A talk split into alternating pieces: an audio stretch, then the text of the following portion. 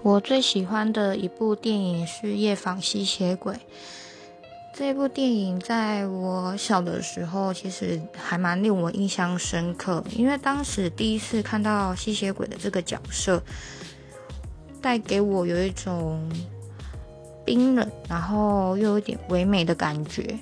所以长大之后，我又认真的去看了几遍。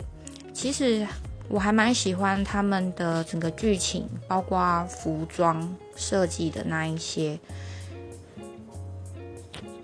因为跟现在的吸血鬼电影比起来的话，现在的吸血鬼电影可能是带了比较多的科幻，所以我个人还蛮推这一部的。